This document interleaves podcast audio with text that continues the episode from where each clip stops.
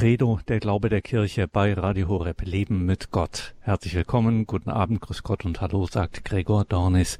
Wir setzen heute fort mit unserer Reihe Die Themen Jesu. Eine Reihe mit Dr. Riccardo, genannt Ricci, Febres Landauro von der Jüngergemeinschaft Feuerstrom.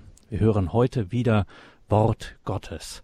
Das Fleischgewordene, wie es uns in heiliger Schrift und Überlieferung authentisch anspricht. Und um das das Wort Gottes immer besser zu verstehen, zu verinnerlichen, sind eine Person und eine Routine buchstäblich absolut unverzichtbar.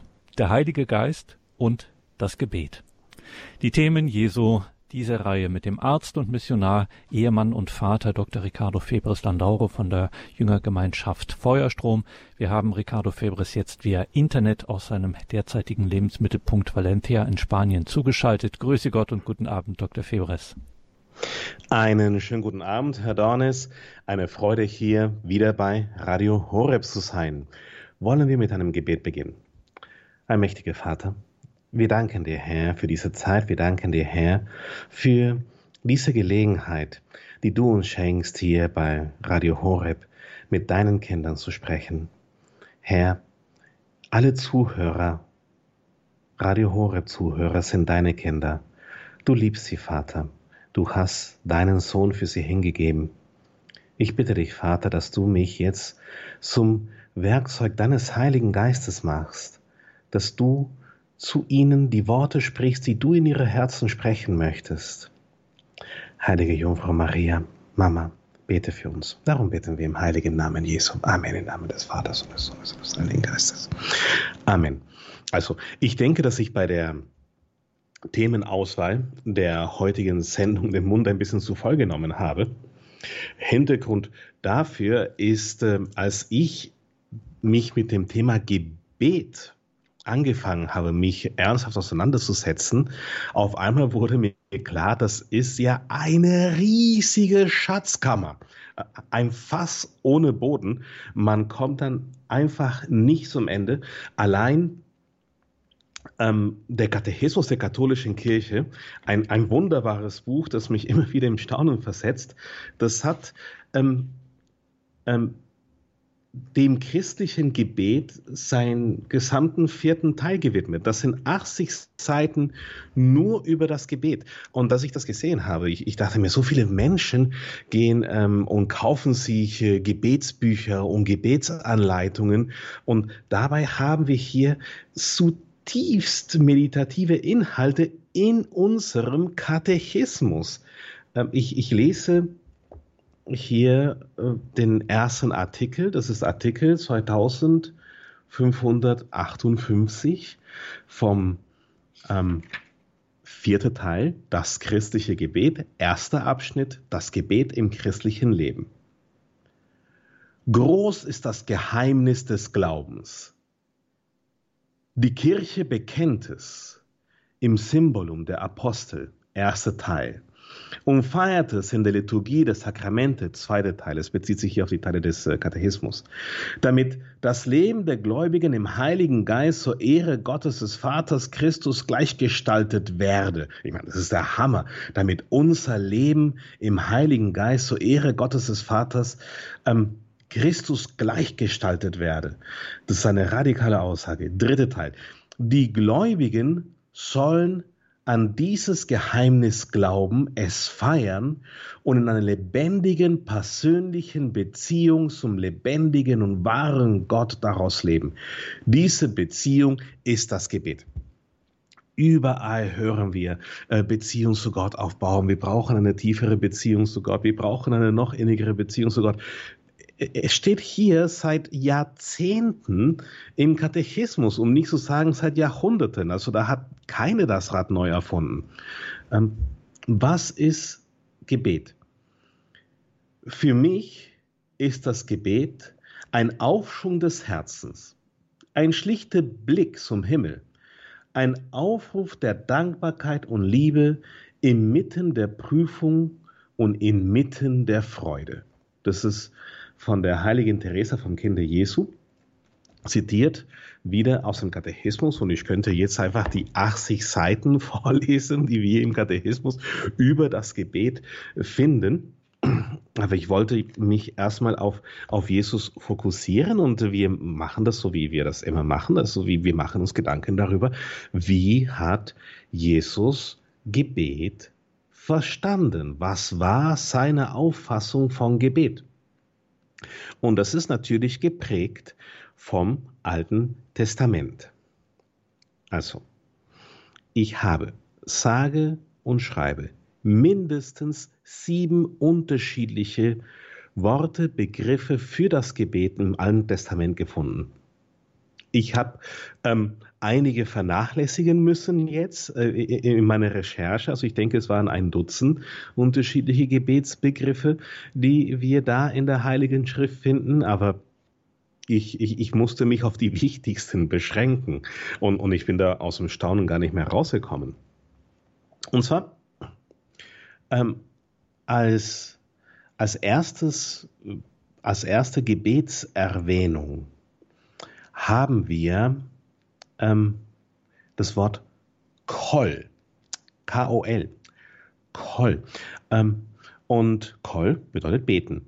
Aber das bedeutet auch Lärm machen, Donner machen, Getöse mit lauter Stimme sprechen, verkündigen, eine Botschaft geben. Das ist, was Elijah gemacht hat, als er der Sohn der Witwe auferweckt hat. Ähm, bei uns in der deutschen Übersetzung ist es äh, nett übersetzt mit rufen. Er hat zum Herrn gerufen. Also er hat zum Herrn ähm, Lärm gemacht, gedonnert, mit lauter Stimme gesprochen. Und der Junge wurde dann wach, ja, vielleicht sogar, weil der Prophet Elijah so laut war. Und wir finden aber auch Yatar. Yatar bedeutet bitten, bedrängen, aber auch gewähren. Und das äh, finden wir im äh, Buch Richter. Ich gehe mal zum Buch Richter hin. Und da geht es um die Geburt von ähm, äh, Simpson. Simpson wurde geboren, Richter 13. Da war ein Mann, ich lese ab Vers 2 an, Buch Richter, äh, Kapitel 13, ab Vers 2, mit Namen Manoach aus Sora, aus der Sippe der Daniter. Seine Frau war unfruchtbar und hatte kein Kind bekommen. Diese Frau erschien der Engel des Herrn und sprach zu ihr, Du bist unfruchtbar und hast kein Kind bekommen. Nun aber nimm dich in Acht, trink keinen Wein und nichts Berauschendes und iss nichts Unreines, denn du sollst schwanger werden und einen Sohn gebären. Das Schermesser soll nicht auf sein Haupt kommen, denn das Kind wird vom Mutterleib an ein gottgeweihter Naziräer sein. Und er wird anfangen, Israel aus der Hand der Philister zu retten. Die Frau ging zu ihrem Mann und sprach, ein Gottesmann ist zu mir gekommen. Er sah aus wie der Engel Gottes. So furchtbar war er. Ich habe ihn nicht gefragt, woher er kam. Und er hat mir seinen Namen nicht genannt. Aber er sprach zu mir, du sollst schwanger werden, einen Sohn gewähren. Darum trink von nun aus keinen Wein und nichts Berauschendes und iss nichts Unreines, denn das Kind soll vom Mutterleib an bis zum Tag seines Todes ein gottgeweihter Naziräer sein. Und es geht jetzt hier um, um die Reaktion Manoach. Da betete Manoach zum Herrn und sprach, ich bitte dich, Herr, möge der Mann denn du sandtest, noch einmal zu uns kommen und uns belehren, was wir mit dem Kind tun müssen, das geboren werden soll. Also, wenn wir uns in die Stelle, an die Stelle Manuas hinein, da hineinversetzen, ähm, ich meine, da kommt ein Engel, ein mysteriöser Herr und sagt deine Frau, dass sie schwanger werden soll. Das Interessante ist, die Reaktion Manuas war nicht, seine Frau zu befragen. Also, sage mal, was war das für ein Herr und bist du ganz sicher, dass es ein Engel war und hat er nur mit dir gesprochen, sondern er hat sich direkt an Gott gewandt. Und, und was hat er da gemacht? Er hat da Yatar. Er hat gebittet und er hat Gott bedrängt. Sage mal, du, du hast jetzt jemanden geschickt und meine Frau wird schwanger. Äh, ich hätte wäre gern auch informiert worden. Würdest du ihn bitte nochmal schicken, den Boten? Wir finden eine dritte Form des Gebetes. Das ist der Hammer. Wir sind beim ersten Buch Samuel, Kapitel 1, Vers 16. Das erste Buch Samuel 1, 16. Und zwar diesmal geht es wieder um eine unfruchtbare Dame, Hannah, aber stand auf, nachdem man in Shiloh Mahl gehalten hat und trat vor den Herrn. Eli, der Priester, saß auf einem Stuhl neben einem der Türpfosten des Tempels des Herrn. Verzweifelt betete sie unter Tränen zum Herrn. Sie legte folgendes Gelübde ab. Herr der Herrscher, sieh das Elend deiner Magd und denk an mich. Wenn du deine Magd nicht vergisst, sondern deine Magd deinen Sohn schenkst, so will ich ihn dem Herrn weihen, solange er lebt, und kein Schermesser soll je an sein Haupt kommen. So verweilte sie lange im Gebet vor dem Herrn. Eli aber beobachtete ihren Mund. Hannah, Hannah redete nämlich still in ihrem Herzen. Nur ihre Lippen bewegten sich. Ihre Stimme jedoch konnte man nicht vernehmen. Deshalb hielt Eli sie für betrunken und sagte zu ihr, wie lange wirst du dich noch benehmen wie eine Betrunkene? Sieh, dass du deinen Rausch loswirst. Interessant ist, wie Menschen, andere Menschen, die im Heiligen Geist sind, für betrunken halten. Wir haben eine sehr ähnliche Szene nach Pfingsten, wo die Apostel im Heiligen Geist gebetet haben und da haben ihre Lippen auch Unverständliches geäußert, weil sie in Zungen gebetet haben. Und, und da haben sie auch alle für betrunken gehalten. Hannah erwiderte und sprach, Ach, nein, mein Herr, ich bin eine unglückliche Frau, weder Wein noch berauschende Getränke habe ich getrunken, sondern ich habe mein Herz ausgeschüttet vor dem Herrn. Halte doch deine Magd nicht für eine unwürdige Frau, dem wegen meinem großen Kummer und meine Traurigkeit habe ich so lange gebetet. Und was wir hier sehen, ist ein, ein Motiv, was sich durch die ganze heilige Schrift fortsetzt. Das ist das von Herzen beten, das Herz ausschütten beim Beten. Und was Hannah gemacht hat, war nicht einfach nur beten, sondern es war auf Althebräisch dibar. Und das ist sagen, erlassen, bestimmen, versprechen, befehlen mit Autorität, verkünden und betont ermutigen. Als ich das im Lexikon nachgeschlagen habe, mir sind bald die Augen rausgefallen. Was? Die Hannah hat mit dem Herrn äh, hier bestimmt und befohlen und mit Autorität verkündet und betont, ermutigt. Und das war ihr Gebet. So hat sie ihr Herz ausgeschüttet. Das ist, was im Allhebräischen steht. Und jetzt kommen wir aber zu einer weiteren Gebetsform. Und das ist jetzt die vierte, der König David. Wie hat König David gebetet? Also wir haben jetzt von Koll gehört, äh, Lärm, Donner, Getöse mit lauter Stimme. Und wir haben Jatar gehört, Bitten, Bedrängen und Dibar, äh, betont, ermutigen, mit Autorität, verkünden, versprechen. Der König David hat Tepila. Und Während wir all diese Worte, diese unterschiedlichen Begriffe durchgehen, müssen wir uns dessen bewusst werden, das ist, was Jesus verstanden hat, wenn man Gebet zu ihm gesagt hat. Gebet war für Jesus Kol, Yatar, Dibar und Tepila. Das gehört alles zum Gebet. Tepila bedeutet bitten, flehen, die Psalmen sind Tepilas, sind Lieder. Ja? Ein Tepila ist ein Lied, aber Tepila ist auch ein undurchdringliches Gebet.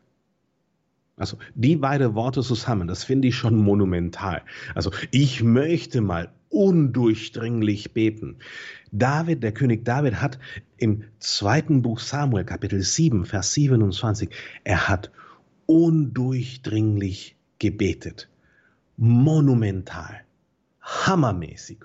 Wow. Wir sehen das. Moment. Wir haben das zweite Buch Samuel, Kapitel 7.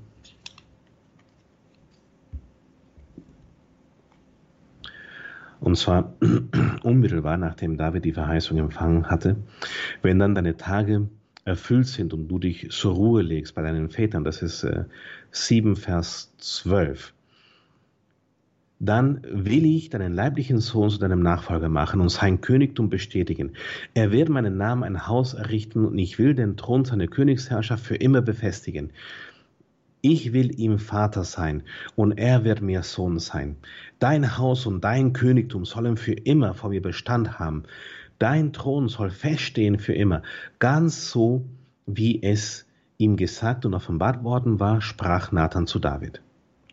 Darauf ging David hin, ließ sich vor dem Herrn nieder und sprach, Wer bin ich, mein Herr und Gott? Um was ist mein Haus, dass du mich bis hierher gebracht hast? Und das war noch zu wenig in deinen Augen, mein Herr und Gott, denn du hast dem Haus eines Knechtes auch Verheißungen gegeben für ferne Zeiten. Ist es eine Weisung, wie sie einem schwachen Menschen zukommt, mein Herr und Gott? Und wir gehen dann zu Vers 27, 2. Samuel, Kapitel 7, 27. Denn du, Herr, Gott der Herrscher, Gott Israels, hast deinem Knecht die Offenbarung gegeben. Ich will dir ein Haus bauen. Darum hat dein Knecht sich ein Herz gefasst, dieses Gebet an dich zu richten. Da sehen wir, David hat mit dem Herzen gebetet.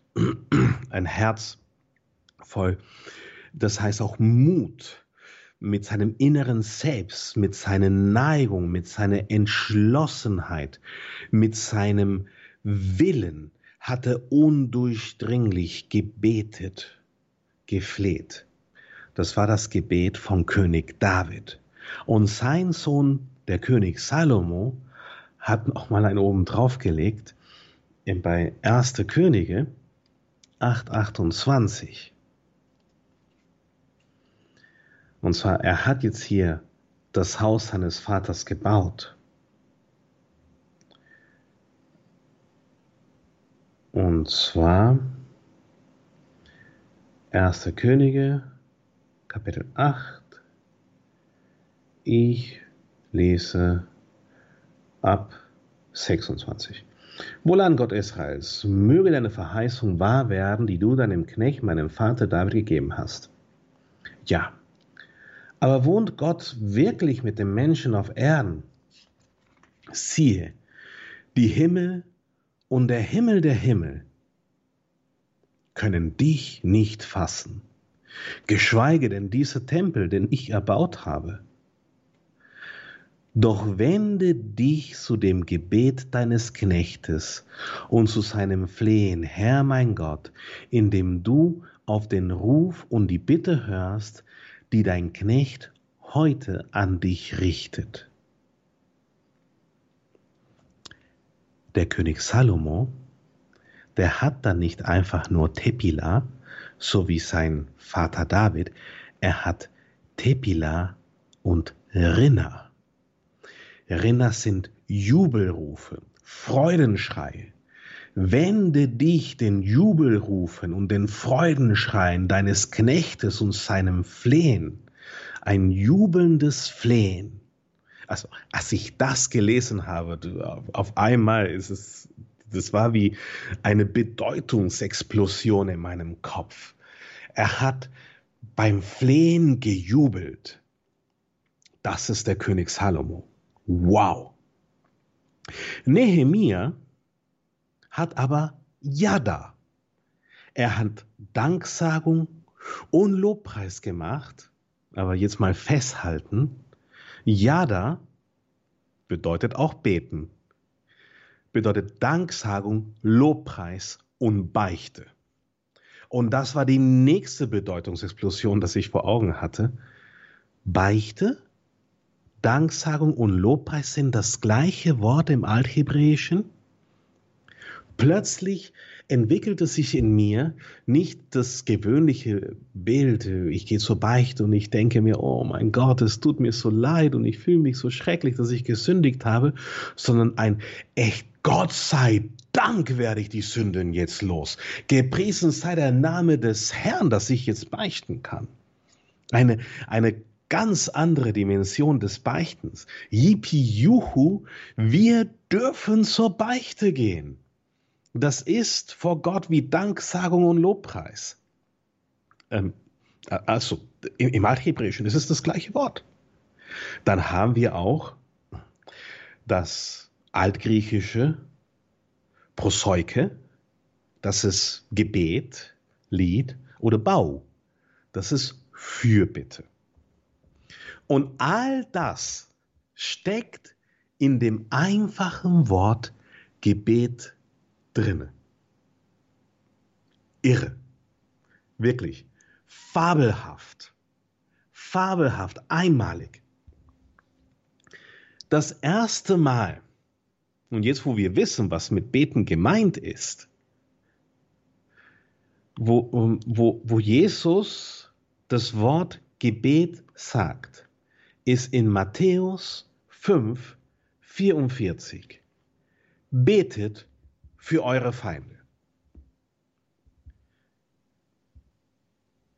Auch da. Also beten für meine Feinde ist nicht, ja und Herr, ich bitte für den äh, Karl Otto, weil er immer so gemein ist zu mir, ähm, sondern da ist laute Stimme und, und, und, und Jubelrufe und Mut und undurchdringliches Beten muss dabei sein und mit Autorität verkünden den Segen Gottes über den Karl Otto ausrufen. Danke, Herr, dass du ihn gesegnet hast. Erfülle ihn, Herr, mit deinem Heiligen Geist. Und zwar für unsere Feinde. Wir können sie einfach Kraft des Heiligen Geistes mit der Liebe Gottes komplett überfahren. Das ist Beten für die Feinde. Und in Matthäus Kapitel 6 spricht Jesus eingehender über das Gebet. Wenn ihr betet, so seid nicht wie die Heuchler, denn sie beten gern, wenn sie in den Synagogen an den Straßenecken stehen und sich vor den Leuten zu zeigen. Amen, ich sage euch, sie haben ihren Lohn schon erhalten. Du aber, wenn du betest, Geh in deine Kammer und schließe deine Tür und bete zu deinem Vater, der im Verborgenen ist. Dein Vater, der im, ins Verborgene sieht, wird dir vergelten.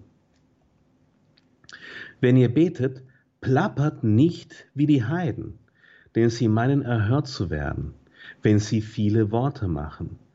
Macht es also nicht wie sie. Euer Vater weiß ja, was ihr braucht, noch bevor ihr bittet. Heißt es, dass wir nicht reden sollen beim Beten? Ich denke nicht, dass du alle Worte, alle Gebetsbegriffe, die ich gefunden habe, in jeden einzelnen Instanz geht es ums Reden, ums Sagen, ums laut aussprechen. Ähm, aber ich denke, dass das Wichtige hier ist nicht die Vielzahl der Worte, sondern die Haltung unseres Herzens, dass wir mit dem Herzen beten, dass wir ähm, voll Entschlossenheit beten, ähm, mit äh, ja, ähm, Mut und, und Intentionalität, mit Absicht, dass es ein absichtliches Beten ist und nicht einfach nur viele Worte zu machen, um, um der Worte willen. Das ist, denke ich, das, was, was Jesus will. Und dann hat er uns den Vater unser beigebracht, gelehrt. So sollt ihr beten. Unser Vater im Himmel, Das, das, heißt, das heißt, das Gebet ist ein, ein Dialog, ein direkter Dialog mit unserem Vater im Himmel. Und dieser Dialog sollte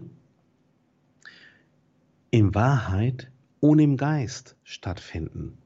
Das heißt, wir müssen unseren Vater im Himmel adressieren und zwar mit vollem Bewusstsein. Wir müssen uns völlig darüber im Klaren sein, ich spreche jetzt mit dir, Herr.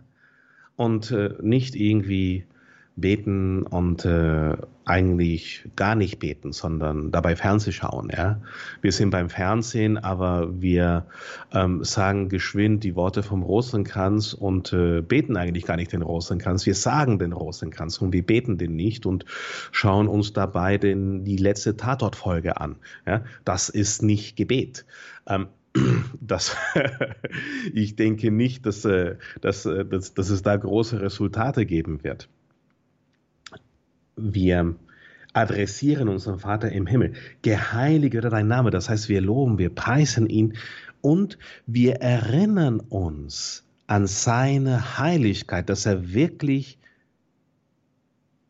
ganz und gar Licht ist. In ihm ist gar keine Finsternis. Dass er die Liebe ist. Wir halten sein, sein, unsere Gedanken an ihn heilig und wir versuchen ihn als, als den guten Vater zu, als den liebenvollen Vater zu adressieren, den er ist. Und nicht äh, in Gedanken, dass es ein gemeiner Henker, der jetzt bestimmt böse ist mit uns oder ein böser Richter, der jetzt äh, uns äh, anschreien will und uns bestrafen will. Dein Reich komme. Also, wenn ihr die vorherigen Kapitel von äh, unserer Credo-Sendung nicht gehört habt, unbedingt anhören. Das letzte Mal haben wir über das Reich gesprochen. Auch das ist volle Bedeutung und Herrlichkeit, was da eigentlich mit seinem Reich, mit seinem Herrschen gemeint ist, wo Jesus sogar sagte, das Reich Gottes ist Engiken. Das bedeutet zum Kuscheln nah. Engiken Manche Menschen denken, Jesus sagte, ja, das Reich Gottes ist nah und, äh, und dann meinte Jesus vielleicht irgendwo ums Eck, ja, ähm, oder das Reich Gottes ist nah und meinte somit seine Anwesenheit nur. Es ist mehr wie das. Äh, nah bedeutet ganz eng, eng Wir haben das Wort eng aus dem altgriechischen engiken zum Kuscheln nah, hautnah. Ähm, der geht sogar weiter und sagt, das ist Entos, das ist in uns innen drinnen, unsere Mitte, so wie unser Herz und unsere Lungen in uns sind. Entos. Dein Reich komme, dein Wille geschehe, wie im Himmel, so auch auf Erden. Und das ist auch die Aufforderung seitens Jesu an uns, dass wir uns Gedanken machen über den Willen Gottes. Was ist der Wille Gottes? Und der perfekte Wille Gottes ist, dass wir zu 100 Prozent seine Abbilder sind. Und das ist das auch, was ich gerade aus dem Katechismus vorgelesen habe. Seine Abbilder das heißt, dass wir zu 100 Prozent in allem, ohne Abstriche, ohne Abzüge, so sind wie Jesus. 1. Johannes 4, 17. Ähm, denn darin ist die Liebe vollendet, dass wir Zuversicht haben am Tag des Gerichts, denn so wie er ist, so sind auch wir in dieser Welt. Nicht irgendwann mal erst im Himmel, sondern jetzt. Das sind fabelhafte neue Neuigkeiten. Deshalb Radio Horeb, ja, das ist der Sender, wo es nur gute Nachrichten gibt. Wie im Himmel, so auch auf Erden, das ist ja der Wille Gottes. Unser tägliches Brot gib uns heute und vergib uns unsere Schuld, wie auch wir unseren Schuldigern vergeben haben. Und führe uns nicht in Versuchung, sondern löse uns von dem Bösen. Immer wieder, immer wieder wird uns Jesus zum Thema der Vergebung führen. Das ist auch eines seiner Lieblingsthemen, auch ein Thema, das wir zu einem anderen Zeitpunkt dann mehr ausbreiten werden. Warum ist Jesus so sehr darauf erpicht, dass wir vergeben? Er möchte, dass unsere Herzen ganz frei sind von allem Bösen. Das ist ja sein Tempel. Unsere Herzen sind sein Tempel. Er wohnt ja darin. Er möchte kein Ungeziefer haben in der Wohnung. Er möchte kein, keine unaufgeräumte Wohnung haben. Er möchte keinen Dreck in der Wohnung haben, sondern er möchte, dass unsere Herzen ganz rein sind, damit unsere Gebete ganz rein sind, weil unsere Gebete sind ja unsere Beziehung zu Gott, haben wir ja gerade im Katechismus gelesen. Und das muss rein sein, ohne Groll, ohne Gram ohne Unvergebung. Und deshalb wollen wir vergeben. Weil wenn wir nicht vergeben, dann, dann steht die Leitung nicht. Dann steht die Leitung nicht. Dann ist dann einfach äh, nicht so gut. Und das ist vielleicht auch eines der Gründe, warum unsere Gebete nicht die Resultate haben, die wir uns wünschen und die wir uns vorstellen. Ähm, ich gehe mal zum Katechismus der katholischen Kirche. Es ist echt das Gebetsbuch schlechthin. Leute, ich sag's euch, ähm, wollt ihr wirklich tiefgehendes Beten lernen, liest den Katechismus. Es ist wirklich überwältigend. Das Tolle am Katechismus, und das ist wie, ich sage mal, der Adel äh, von, des Katechismus ist, dass es wirklich Lehre der Kirche. Das äh, sind keine Spinnereien, das sind keine verrückten Ideen, die sich jemand hat einfallen lassen oder die ein Prediger beim Gebet bekommen hat, sondern das ist, das ist wirklich, wer wir sind, das ist, wo wir herkommen, das ist, woran die Kirche seit Jahrtausende gearbeitet hat und was wir seit Jahrtausenden durch die Geschichte der Menschheit getragen haben. 2560. Wenn du wüsstest, worin die Gabe Gottes besteht. Johannes 14. Das Wunder des Gebetes zeigt sich gerade da, am Rande der Brunnen, bei denen wir Wasser holen. Dort begegnet Christus jedem Menschen. Er sucht uns, bevor wir ihn suchen. Und er bittet, gib mir zu trinken. Jesus durstet. Seine Bitte kommt aus der Tiefe Gottes, der nach uns verlangt. Ob wir es wissen oder nicht, im Gebet begegnet der Durst Gottes unserem Durst. Gott dürstet danach, dass wir nach ihm dürsten. Hammer. Hammer echt, wie ein Gedicht, wie ein Lied. So schön geschrieben. Wirklich überwältigend. Das ist der Artikel 2560 gewesen aus dem Katechismus der katholischen Kirche. Echt, jeder sollte eine zu Hause haben. Nicht das Kompendium, ja. Ich verstehe, das Kompendium ist wirklich nett und es ist auch schön und es ist für Kinder zur Vorbereitung für die erste Kommunion. Aber wir sind erwachsene Leute, ja. Wir können uns an den harten Tobak heranmachen. Und das ist hier der harte Tobak. Ich gehe mal hier zu 2562. Woher kommt das Gebet des Menschen? Welches auch immer die Handlungen und Worte sein mögen, in denen sich das Gebet ausdrückt, es betet doch immer der ganze Mensch. Das ist Gebet.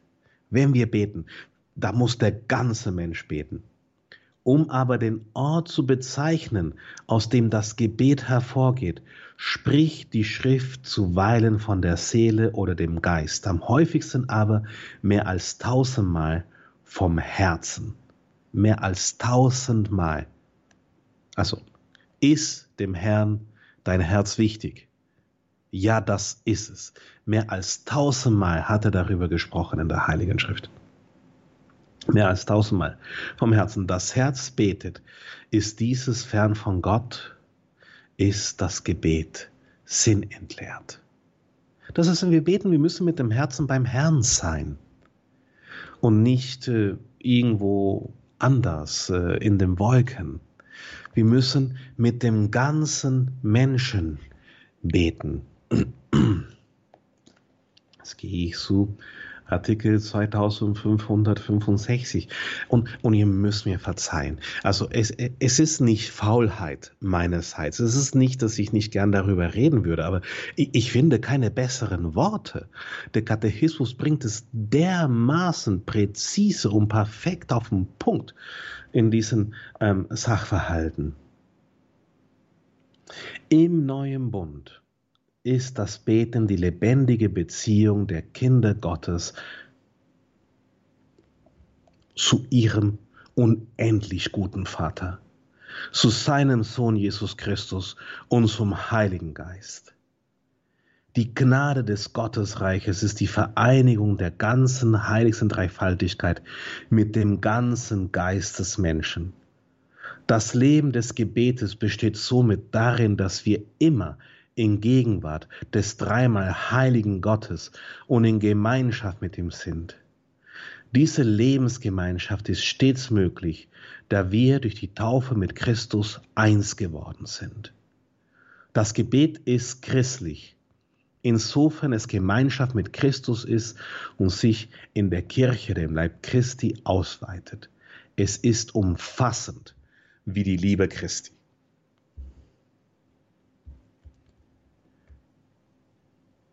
Das Gebet, deine lebendige Beziehung als Kind, als Erbe des Reiches zu deinem unendlich guten Vater, die Einheit zwischen deinem Geist und der heiligsten Dreifaltigkeit, die, das immerwährende Bewusstwerden der Gegenwart Gottes deines Vaters in deinem Leben und deine Gemeinschaft mit ihm. Und, und diese Gemeinschaft ist möglich, weil wir eins sind mit ihm. Du bist durch die Taufe eins mit Christus geworden. Jetzt lang dir mit der Hand auf die Brust und sprech mir nach. Ich bin eins mit Christus. Ich bin eins mit Christus. Das ist die Gnade der Taufe. Und das ist, was wir im Gebet ausleben können. Nun, was sagt uns Jesus in Matthäus 21, 22. Und alles, was ihr im Glauben, im Gebet bittet, werdet ihr empfangen. Alles, um was ihr bittet, werdet ihr empfangen.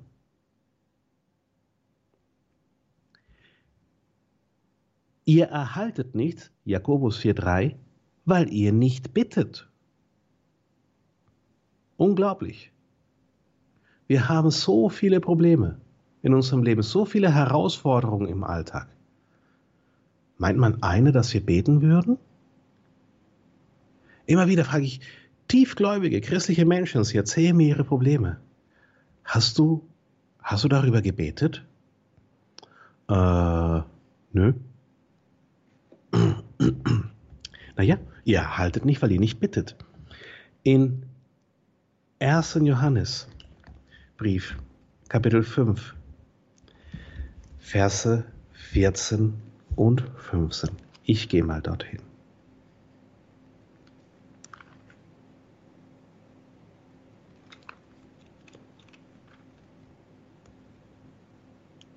Erster Johannesbrief, Kapitel 5,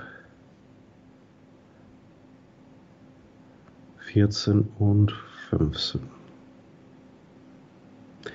Und darin besteht die Zuversicht, die wir zu ihm haben, dass er uns hört, wenn wir uns irgendetwas nach seinem Willen erbitten.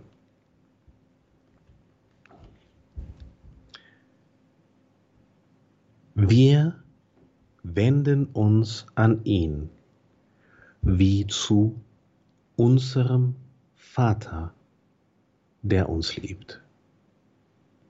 Ohne wenn, ohne aber. Wir wenden uns an ihn wie zu unserem Vater, der uns liebt, weil er unser Vater ist, der uns liebt. 2610 Artikel 2610 aus dem Katechismus.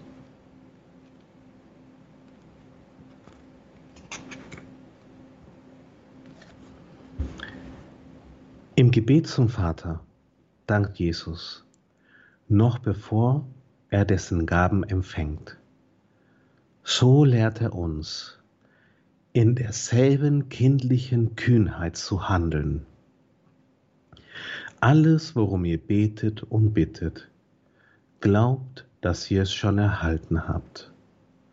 Dies macht die Kraft des Gebetes aus, denn alles kann, wer glaubt und in diesem Glauben nicht zweifelt. So sehr Jesus über den Unglauben seiner Angehörigen und die Kleingläubigen unter seinen Jüngern betrübt ist, so sehr ist er auch von Bewunderung erfüllt über den großen Glauben des römischen Hauptmanns und der kananäischen Frau.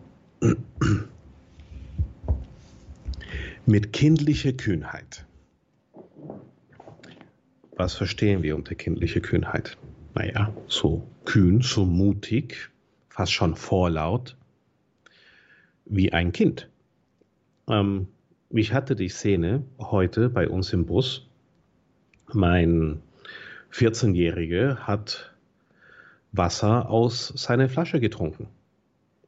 Und mein Fünfjähriger sagte, gib mir Wasser. Ich will Wasser jetzt. Und ähm, dann hat mein 14-Jähriger gesagt, ja, du musst erst bitte sagen. Und dann, denke ich, hat Natalia eine Gebetsform hier angewandt mit Lärm, Getöse, Donner und lauter Stimme und hat die Botschaft verkündigt, dass er sofort Wasser haben mag. Ja? Und äh, der hat den Immanuel bedrängt und hat auch mit Autorität ähm, befohlen, dass er das Wasser haben möchte. Das ist kindliche Kühnheit. Ich sage nicht, dass wir respektlos sein sollen, aber ich sage, dass wir ohne Maske, ohne Schleier, als, als ganzer Mensch vor Gott treten wollen. Denn das ist, wonach er sich sehnt. Das ist, was er will. Er will uns begegnen, so wie wir wirklich sind und nicht indem wir in irgendwie eine ähm, äh, Rolle äh, schlüpfen, wo wir uns für angemessen oder besonders heilig oder besonders fromm halten, wie die Pharisäer.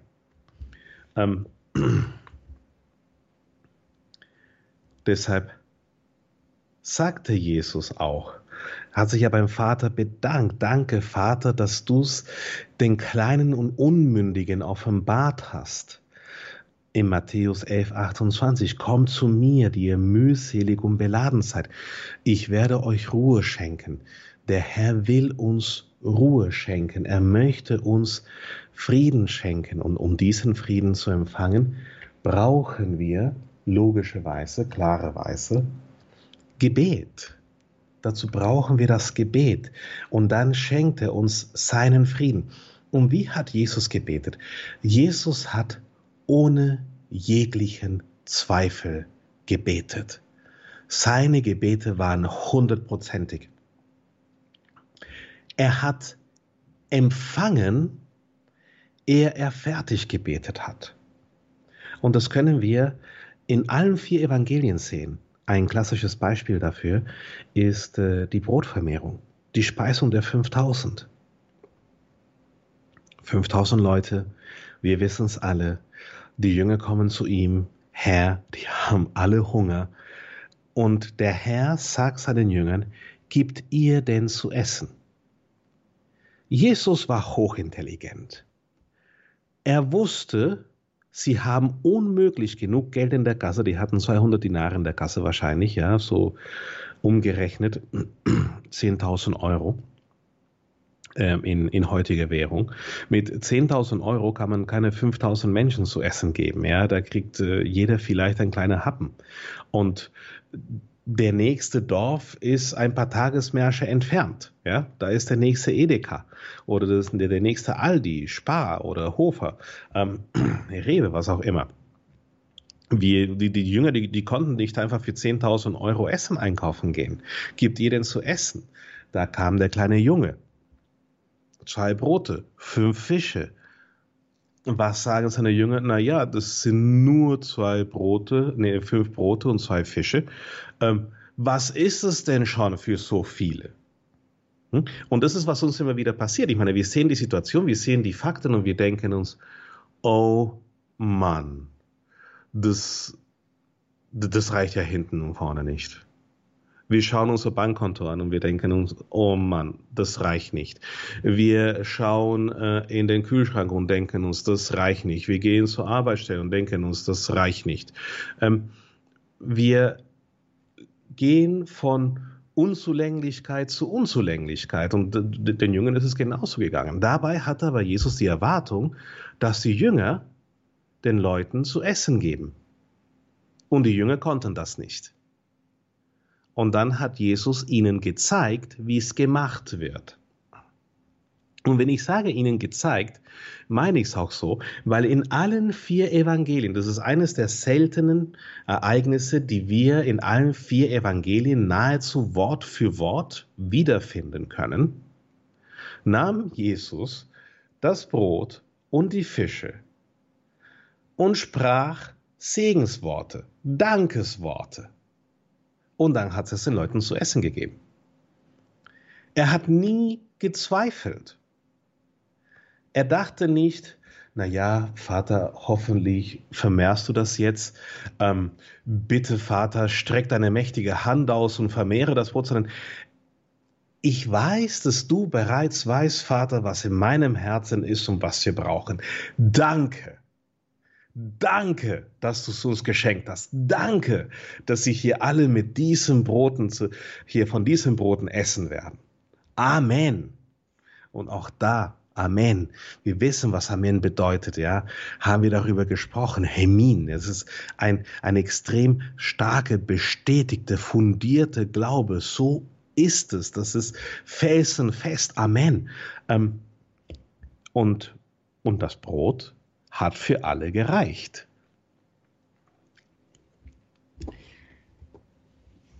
Ich lese mal Markus 11, 20 bis 23.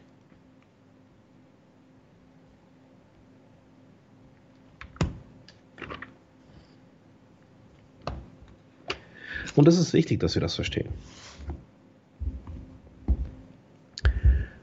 Jesus sagte nicht, ich werde deine Gebete erhören, wenn du heilig bist. Er sagte auch nicht, ich werde deine Gebete erhören, wenn du ohne Sünde bist. Er sagte auch nicht, ich werde deine Gebete erhören, wenn du eine besonders weite Wallfahrt machst. Also, ich sage nichts gegen die Heiligkeit. Es ist toll, ein heiligmäßiges Leben zu führen. Es ist vorbildhaft. Ich würde es jedem empfehlen, versuchen, die Sünde in jedem Fall zu, äh, zu meiden. Aber wir können uns das Erhören, das Gehör Gottes nicht verdienen durch unsere Heiligkeit. Wir haben es nicht verdient. Die Heiligkeit, in der wir leben, hatte er uns geschenkt durch sein Kreuz. Es ist nicht unser Verdienst, sondern sein Verdienst. Weiters. Ähm, es, äh, ist nicht deshalb, dass er uns erhört, weil wir irgendwelche tolle Wallfahrten machen. Nichts gegen Wallfahrten, eine großartige Geschichte, sind fabelhafte Erfahrungen. Aber das ist nicht der Grund, warum er uns hört. Und er hört uns auch nicht äh, deshalb, weil besonders viele Menschen beten.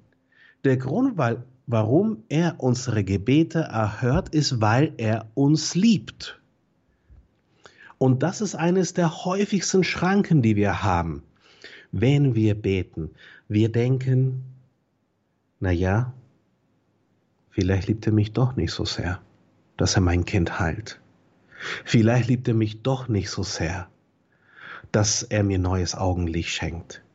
Vielleicht muss ich doch irgendeine große Sache vollbringen, damit er das tut. Vielleicht liebt er mich doch nicht so sehr, dass er mir einen neuen Job geben will. Vielleicht ähm, will er, dass, er mir, dass es mir schlecht geht. Aber das ist nicht Gott, das ist nicht sein Wille. Im Paradies wäre es dir nicht schlecht gegangen. Im Paradies wäre es dir nicht schlecht gegangen. Wie im Himmel, so auf Erden. Im, im Himmel geht es dir nicht schlecht. Wenn du eines Tages im Himmel bist, also ich garantiere dir, dir geht es da nicht schlecht. Da wirst du nicht arbeitslos sein, da wird es äh, keine Krankheiten geben, da wird es keine Probleme geben. Sein perfekter Wille ist wie der Himmel. Und das ist, was Jesus gemacht hat. Da überall, wo Jesus hingegangen ist, da hat der Himmel die Erde berührt. Und du und ich, wir sind dazu berufen, eins zu eins so zu sein wie Jesus. Das heißt, dass der Himmel dort die Erde berühren muss, wo wir sind. Aber das geht nur, wenn wir wirklich von Herzen an seine Liebe glauben.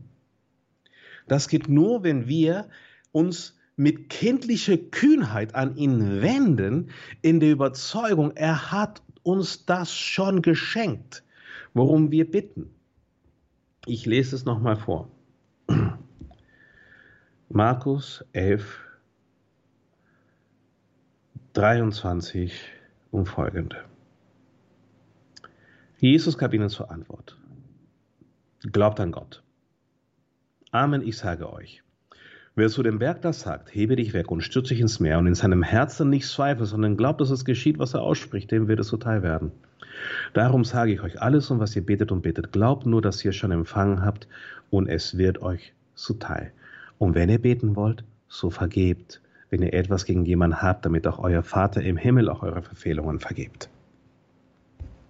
Mit einem reinen Herzen, mit einem ähm, offenen, Herzen, mit einem entschlossenen Herzen wollen wir unsere Gebete undurchdringlich, undurchdringlich, unser undurchdringliches Beten zum Himmel erheben. Wir wollen ähm, mit Jubelrufen flehen. Wir wollen ihm Lieder singen. Wir wollen mit Danksagung und Lobpreis ihm und unsere Probleme bekennen. Wir wollen verkünden, wir wollen stark beten.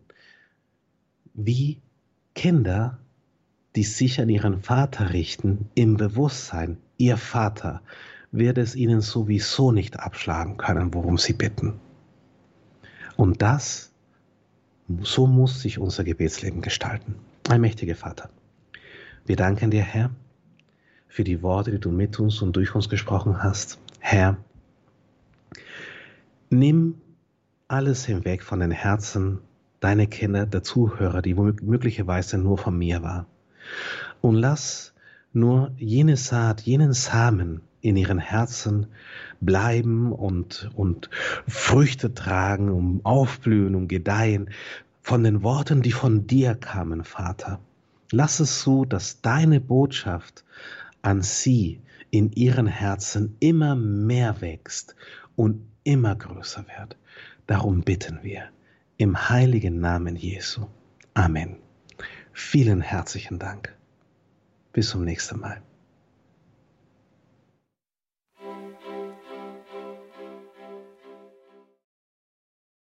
In der heutigen Credo-Sendung bei Radio Horeb Leben mit Gott hörten Sie wieder den Arzt und Missionar Dr. Ricardo Febres Landauro von der Jüngergemeinschaft Feuerstrom seine Reihe zu den Themen Jesu. Heute ging es um das Gebet. Liebe Hörerinnen und Hörer, natürlich, Sie können das nachhören in unserer Mediathek auf horeb.org. Und wenn Sie dann schon auf horeb.org sind, dann schauen Sie auch ins Tagesprogramm in die Sendung von heute, 20.30 Uhr Credo. Und dann gehen Sie auf die Details zu dieser Sendung und dort finden Sie einen Link zum Missionsportal Feuerstrom dieser besonderen jungen Jüngergemeinschaft, die sich immer mehr Zuspruch, immer mehr Nachfolge erfreut. Besuchen Sie dort den YouTube-Kanal bei die Instagram und Facebook Auftritte und die anderen Auftritte von Feuerstrom und schauen Sie auch auf das besondere Projekt, was derzeit aktuell gerade bei Feuerstrom läuft, nämlich ein, das Projekt eines Sklavenloskaufs in Pakistan. Dazu werden wir hier im Programm auch noch etwas hören an anderer Stelle. Wie gesagt, Details zu dieser Sendung im Tagesprogramm auf horeb.org, die Links zum Missionsportal zur Jüngergemeinschaft Feuerstrom. Danke Ihnen allen fürs Dabeisein, für Ihre Verbundenheit mit Radio Horeb, für Ihre Treue, dass Sie uns unterstützen, geistlich durch Ihr Gebet, durch Ihr geistliches Opfer und natürlich nach der materiellen Seite auch durch Ihr materielles Opfer, sprich die Spende. Wie Sie wissen, wir sind ausschließlich durch Spenden finanziert. Das heißt, keine Werbung, keine sonstigen Zuwendungen, Einnahmen sind nur die Spenden unserer Hörerinnen und Hörer, ihre Spenden, die diese Gebets- und Glaubensgemeinschaft möglich machen, gemeinsam im Gebet miteinander und füreinander vor Gott einstehen, miteinander leben mit Gott in Lebenshilfe, Spiritualität, Katechese, Lobpreis und vielem mehr. Danke, die sich daran beteiligen, allen, die sich daran beteiligen. Mein Name ist Gregor Dornis. Ich wünsche Ihnen allen einen gesegneten Abend und eine behütete Nacht.